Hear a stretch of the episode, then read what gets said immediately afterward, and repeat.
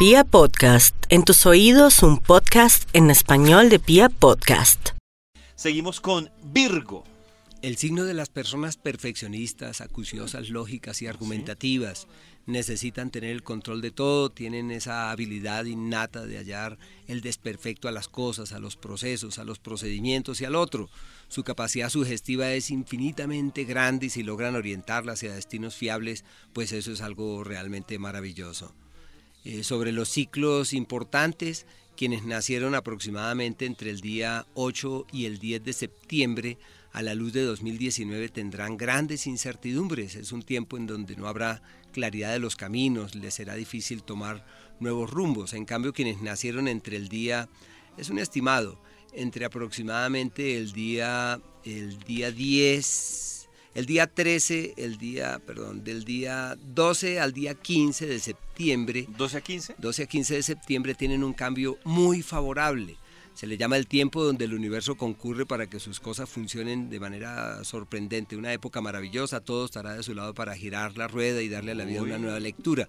Y quienes nacieron en los primeros días, eh, la primera semana como del día 21, la última semana del mes de agosto, eh, tienen eh, un ciclo muy favorable, sobre todo 21, 22, 23, 25, como hasta el día 28 aproximadamente. Tienen un ciclo maravilloso que se llama Ordenando la Vida y todo se da muy bien para eso.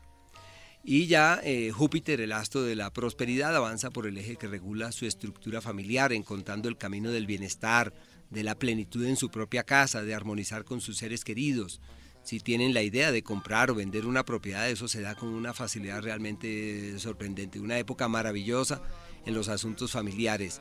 Y el amor, que es el foco de las preocupaciones de los Virgo, Saturno avanza por ese sector diciéndoles, bueno, si somos, somos y seremos. Y si no somos, hasta aquí llegamos. Se llama los puntos sobre las IES, clarificando el camino, definiendo la senda, eh, como aclarando el norte y una época de definiciones, una época fundamental en ese mundo del amor y de sus sentimientos.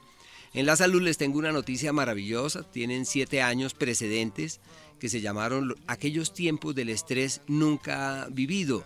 Fueron años de grandes angustias, de mucho estrés laboral, de problemas de sueño, todo eso desaparece con este año 2019, así que lo que tienen que hacer es eh, encontrar el cauce para retornar de nuevo al bienestar, para que la salud sea todo un hecho.